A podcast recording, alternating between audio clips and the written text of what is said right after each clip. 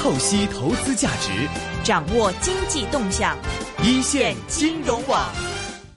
今天的微微直播室里，请到了香港防癌会的执行委员会的委员，也是癌症探测及预防委员会的主席和癌症教育委员会的委员呢，是应志浩医生接受我们访问哈。殷医生，欢迎你，你好谢。谢你。嗯，那么殷医生呢？这个其实这次来呢，他是啊、呃曾经担任过嗯、这个伊丽莎白医院的放射治疗和肿瘤部的医生，现在是私人职业了。对， OK，是啊那么我们这次找您来就讲皮肤癌。好的皮肤癌在香港的这个癌症的排行榜排第几位啊？嗱，我啲普通話講得唔好，所以我用唔緊要廣東話講好啦。的，嗱，以前呢，皮膚癌呢就唔係咁多嘅，但係對上呢十幾廿年呢，一路咁增加呢。咁所以呢，而家嘅最新排名呢，都係我哋香港十大癌症嘅排第八位。第八位。啲包位對啊，以以以前就十大都唔入嘅，但係因為隨住個數目越嚟越多，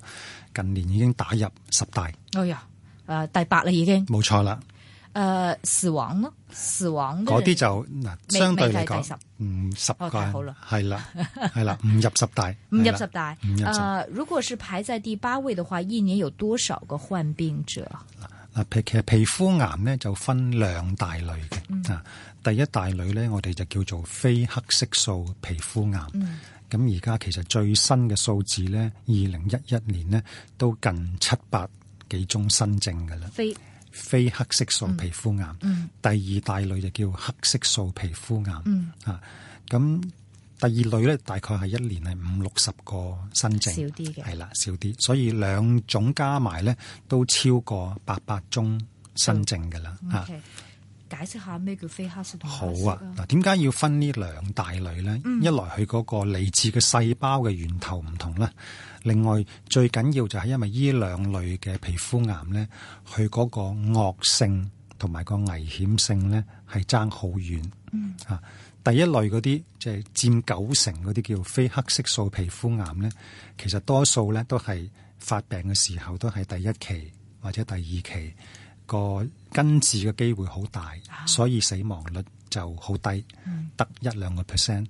咁但係相反呢，第二類嗰啲叫黑色素皮膚癌呢，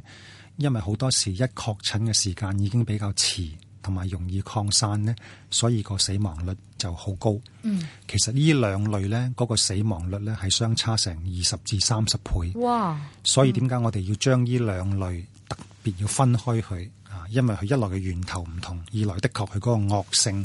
同埋個危險性係相差好遠。非黑色和黑色在表面上看也可以看得出嗯来吗？係咪就係黑色同唔黑色 啊？嗱嗱誒嗱，呢個可以咁樣簡單講。不過呢問題就係呢，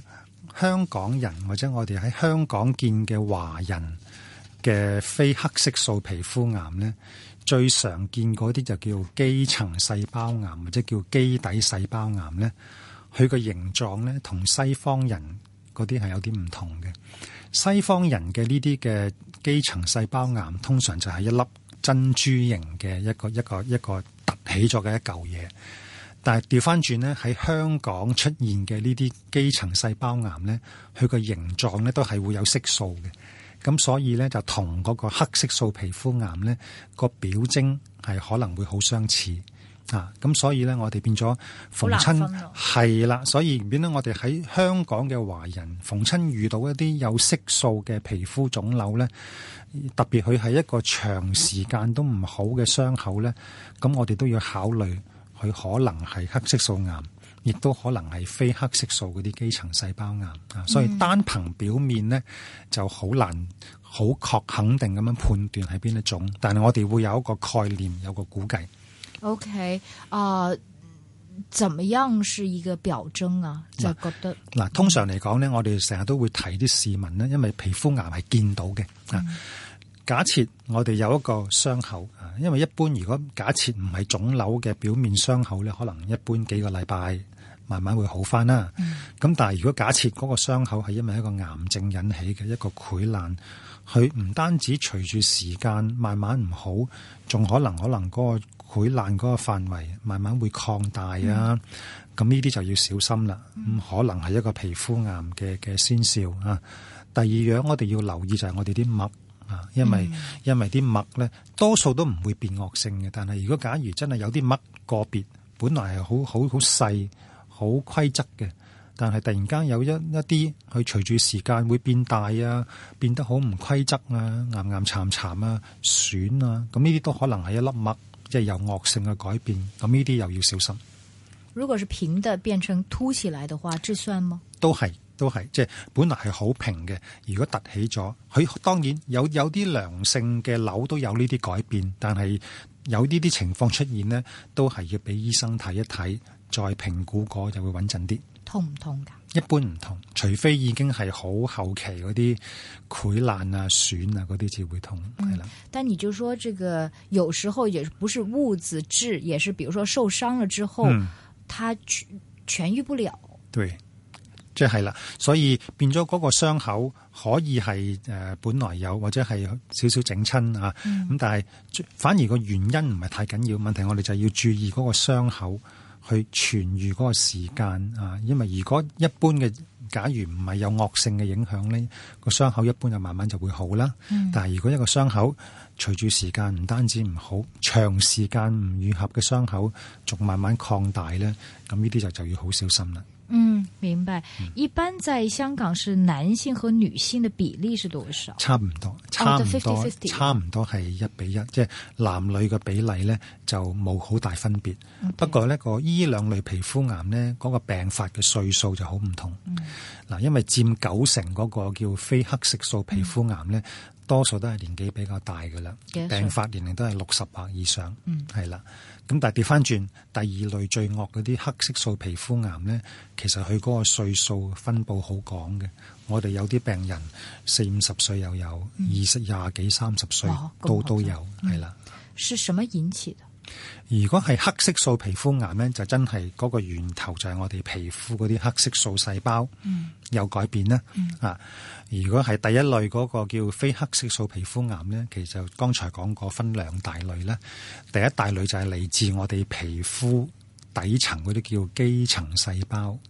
第二類就係嚟自我哋皮膚嘅鱗狀細胞，所以叫鱗狀細胞皮膚癌。嗯，但是是什么样的人容易得黑色或者非黑色皮肤癌呢？皮膚癌咧最常見嘅最或者再講最高險嘅因素都係紫外線，嗯，晒太陽。曬太陽紫外線啊，呢個係最最緊要嚇。咁、所以咧，我哋經常都係即係誒提啲市民啊，特別係夏天呢啲時候唔好暴曬。啊，唔好暴曬。暴晒的定義是什麼？一般咧係講真係曬得比較緊要，點為曬之到緊要嗯嗱曬到紅晒，有水泡啊、甩皮啊嗰啲，係啦，即係我哋真係叫叫曬傷咗，係啦啊，就呢啲咧就真係要盡量要避免啊，嗯因為有研究講過咧，其實我哋每一次曬傷呢啲皮膚咧，曬到起水泡啊、甩晒皮咧，都會有可能增加咗日後患皮膚癌嘅風險。嗯啊，咁所以喺紫外線高嘅時候，特別係夏天呢啲季節啦，一定都要注意防曬啦。咁我搽咗防晒可唔可以晒五個鐘？反正我搽多啲啫 嘛。咁我整到唔叫佢起水泡咯。咁呢啲得唔嗱其得實咧？咧，防曬都係一個保護嘅嘅嘅嘅作用啦。但我但我就唔贊成，因為搽咗防曬咧就就可可以以曬就可以就可以曬得好緊要，因為始終防曬都唔係絕對嚇。因為實在喺夏天呢啲月份咧，譬如特別係上晝上晝十點到下晝三四點呢啲紫外線最高嘅時候，有時可能會高過高過十個喎紫外線。你睇睇聽聽天文台嗰啲紫外線指數就會知道，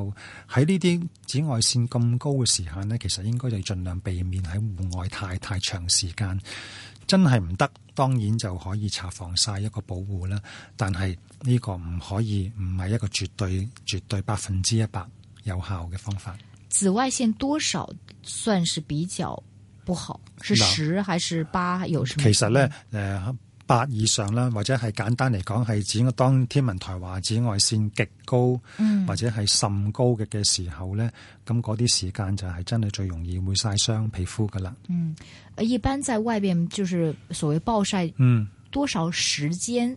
算是一個不太好嗱，的。每人嘅皮膚唔同嘅，誒、呃有特別係嗰啲皮膚比較白嗰啲咧，的確係容易曬傷嘅，因為佢少色素嘅保護嚇。咁、有啲人可能會曬半個鐘已經會紅得好緊要嚇。哦哦會嘅每人每人唔同嘅啦嚇，咁所以變咗嚟講，誒、都係要。喺嗱，我哋係鼓勵啲市民做運動係好，但係咧，我哋就鼓勵啲市民要曬得，要要要適合啊，要係啦，要適合，又有保護，有節制，黑人和白人，嗯。是不是白人容易得皮肤癌？對啊，因為咧，其實如果你分白人、黃種人、黑人呢三種人咧，白人嘅皮膚癌係病發率係最高嘅，因為佢個皮膚咧個色素更加少啊。咁我哋黃種人嘅病發率就係中間啊，黑人就最低啊。咁所以所有嘅皮膚癌嚟講咧，都係白人係最多嘅。其實皮膚癌係全世界最常見嘅癌症。嗯啊，喺特別喺白人呢，都係最常見嘅癌症。 ，number one 啊， number one，全世界嚟講，全世界全 number 世界 one 啊，哦全世界所有嘅癌症，所有嘅 cancer 嚟講，嗯其實皮膚癌係排第一位。哦啊，只不過只不過因為大部分都係我剛才講嘅第一類，嗯叫非黑色素皮膚癌呢，嗰啲治愈率就好高。早發現，係啦，嗯相反呢，第二類嗰啲黑色素皮膚癌呢，就好危險。但是黑色的皮膚癌也是因為暴曬嗎？還是有 DNA gene 的原因誒、？呃都係都係因為紫外線，其還實是其啊紫外線其實紫外線引致皮膚癌，中間都係因為引起嗰啲皮膚細胞 DNA 嘅改變，然之後慢慢出現一啲變化。啊、這個有做過調查，是百分之是百分之一百都是因為紫外線嗎？還是說，嗯，有其嗱，他的呢原個係紫外線係最常見嘅原因啊。其他啲比較少見嘅原因，例如係可能某啲人因為工作上長時間接觸到某啲某啲刺激品啊，或者係某啲化學劑會刺激到啲皮膚，又或者咧，或者係特定一啲其他情況，例如一啲譬如有誒腎病嘅病人啊，佢做過一一個器官移植，要長時間食嗰啲抑制免疫系統嘅藥，咁呢啲都會增加咗皮膚癌嘅風險。但係嗰啲呢啲相對咧係比較次要嘅因素，啊，紫外線係最緊要嘅原因。那比如说啊、我们出呃，这个女生经常会啊、早上晚上都全身都抹一些 cream 啊、或者是我们出去真的是要沙滩的时候抹很多防晒，这些都是有化学物品的。嗯，有没有什么调查说其实这个也会引致皮肤癌呢？誒嗱，呢方面嘅數據就比較少，即係一大部分嘅你所講嘅潤膚膏啊，或者防曬膏咧，都唔會致癌嘅。啊，相反咧，防曬膏咧係的確係可以幫助幫助我哋保護啊，即係譬如個紫外線嘅影響。嗱，呢度或者我都講少少搽防曬嗰度啦嚇，因為防曬膏咧，其實而家咧，當我哋買嘅時候咧，一定要睇兩樣嘢。第一就係睇與誒保護紫外線 B 嗰個咧，就係講個 SPF 嘅度數，誒嗰個數字係幾多？另外一個係保護紫外線 A 嘅，嗰、個咧就係睇 PA 係幾多個加，啊即係一個係睇數字，一個係睇幾多個加咁樣嚇。咁、一般嚟講咧，我哋都係要選擇嗰啲 SPF 十五或以上嘅啦。係咪越高越好？嗱，其實咧有好多人都有個錯覺，就以咩為以30為啊而家甚至冇出到過 百過一百一添百㗎係啊係嗱啊，，其實嚟講咧，只要理論上，只要我哋查，假設係 SPF 十五嘅防曬膏 plus 咧， plus 我我唔講 plus plus，我 OK 淨我淨係講紫外線 B 嗰個 SPF 先啦。只要查 SPF 十五，問題我哋如果查得足份量夠嘅話咧，其實 SPF 十五咧都可以擋走百分之九十三嘅紫外線 B 噶啦。相反，如果我哋再用高啲嘅 SPF，例如去到三十或者再高啲咧，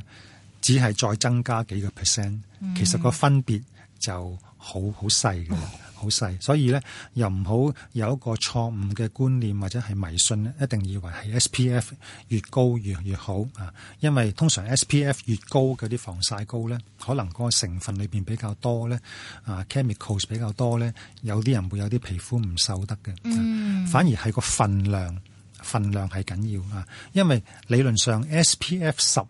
嗰個定義就係、如果假設一個人乜嘢都唔搽，佢曬十分鐘就會曬紅嘅話咧，咁理論上咧搽咗 SPF 十五咧，嗰、個曬紅嘅時間咧就應該延長到十乘十五。嗯，即係一百一百五十分鐘咁咁咁長嘅啦。嗯呢、個就係嗰喺實驗室裏邊定哦，即係 SPF 十五嘅意思。係啦，哦其實即係喺實驗室裏邊用一笪皮膚嚟嚟測試唔搽同埋搽咗嗰個防曬要曬幾耐嘅紫外線 B，哦嗯至會至會曬紅。好啦，但係個問題就係咧，我哋買防曬咧，我哋知道個度數幾多啦，但係從來冇人話俾我哋聽要搽幾多。係啊，至為之足夠嘅。好、多時呢，因為正正好多市民係唔知要搽幾多防曬呢，所以即使搽咗個防曬呢，都唔達唔到嗰個保護。因為理論上，如果假設我哋譬如係夏天游水啊，全身都會都會曬到呢，一定其實要搽一定浸比較厚嗰個防曬膏呢，至可以達到嗰個防曬膏可以提供嘅保護嘅。嗯，所謂多嘅意思咧，就係如果全身搽一浸咧，要搽三十毫升咁多，即係三十毫即升係三十毫咪升，成即係支成支噶啦嚇。所以正正係因為我哋冇人教我哋究竟要搽幾多防曬，所以有研究做過咧，一般人搽防曬咧。草樹嗰個啫嘛份量咧係啦，係唔夠遠遠少過嗱，例如可能應該係要搽嘅四分一，甚至乎再再少啲，所以咪達唔到嗰個防曬應有應該可以提供嘅保護啦。所以點解有啲人搽咗防曬都會曬紅曬黑，就係呢一個原因咯。嗯，嚇啊另外第一、第二點要留意就係、始終冇一隻防曬膏咧係絕對百分之一百防水嘅。嗯所以我哋搽完之後，例如我哋真係喺戶外好長時間嘅，嗯或者游水啊、出汗啊，梗有啲防曬膏可能會甩咗嘅。嗯咁如果真係長時間喺戶外嗰啲咧，其實就要定時，例如一兩個鐘頭之後，又要再補一補噶啦。如果唔係嗯咁即咧，係買兩支咯， 要所以變咗係，所以 一支已經搽第一次啦，係啊，所以如果係游水咧，的確係要搽好好好多嘅好多。我成日都講笑啦，如果係淨係搽面咧嚇，如果我哋搽面喺誒搽防曬喺面度，如果搽完之後頭嗰一兩分鐘個面唔係白到好似個小丑咁嘅話咧，通常就唔係好夠嘅。啊即係呢個講開頭啊，開頭嗰一兩分鐘啊，哦係啦、咁所以變咗嚟講，變咗我哋都要提醒市民防曬膏係緊要，但係用嗰個份量都更加係緊都要係更加緊要。好啦，plus plus 嗰啲係咩嚟㗎？嗰啲加嗰價啲係講緊紫外線 A。嗯嘅保護，因因為紫外線 A 嘅保護咧就唔係講一個一個數字，嗯係講 PA 幾多個加。咁通常我哋都係會選擇係兩個加或或以上嘅啦，所以變咗要睇 SPF 嗰個數字同埋 PA 幾多個加。越加越多越好啊！咁一般兩個加三個加都差唔多嘅啦。明白，嗯所以你就说，如果我们选择这个防晒膏的是十五加加，已经足够了。一般人但係一般而家十五都比較少嘅依啦。家全部都係起碼三十，起碼三十㗎。但係剛才我講過，因為其實理論上 SPF 十五你搽得夠嘅話咧，都可以遮擋遮擋咗百分之九十三嘅紫外線。如果我哋再用高啲咧，可能係去到百分之九十七。九十八都係只係提升幾個 percent 嘅啫，所以其實個分別係比較細嘅，但可唔可以搽少啲咧？如果係三十，都唔得，唔可 SPF 以唔可以。唔係都係一樣噶啦。冇錯，因為你一樣都係要查得比較厚，至可以提供個保護。只不過佢個保護就係再多幾個百分點。明白。一般我们女生在脸上嗯抹的那个防晒跟啊、身上的不一样嘛。我们去就是说呃高級化妝店啊，日日都會搽防晒，或者冬天都要搽防晒。嗰啲係咪都要咩搽得好足夠係啦嗰，啲？如果你講緊呢，只係譬如話誒、呃日頭可能係返工我放工嗯返工放工過幾條馬路啊，係咁樣短時間嗰啲咧就的確就唔嗰啲就唔使太太擔心嘅，嗯又唔使搽咁多，所以而家好多啲譬如例如啲護誒潤膚膏啊或者粉底都有啲防曬嗰個作嗯用，就係針對呢啲呢啲情況啦。但係如果係戶外運動嘅，都都需要搽多少少。但我呃問一個可能跟皮嗯膚係美關的，係咪搽咗啲防曬膏，令到你減少太陽嗯太陽對皮膚的傷害，令到皮膚沒那麼容易老化？好啱，完全正確。其實紫外線對皮膚嘅影響係好多嗯嘅。你講得好啱啊！例如會增加色素分泌啦，多咗啲斑啦，嗯啊，另外會增加咗皮膚老化嘅速度啦。嗯啊，即係皮膚可能會潮啲啊，多啲紋啊。嗯另外再嚴重啲，當然就會引起啲皮膚癌啊、皮嗯膚腫瘤。所以其實，所以可以咁講，誒、即係太陽或者紫外線係皮膚最大嘅敵人。嗯，明白。所以男生也跟也也應該抹是嗎？不過通常男士就比較怕 搽，怕搽少少呢油粒粒啲嗰啲啲嘢防曬，係啦，係啦。好，今天非常感謝是應志浩醫生來自防癌會的是執行委員會的委員哈，講講這個皮膚癌，其實他用了很大部分講這個我們怎麼樣防止皮膚癌，比如說怎麼樣抹一些防曬膏，怎麼樣選擇防曬。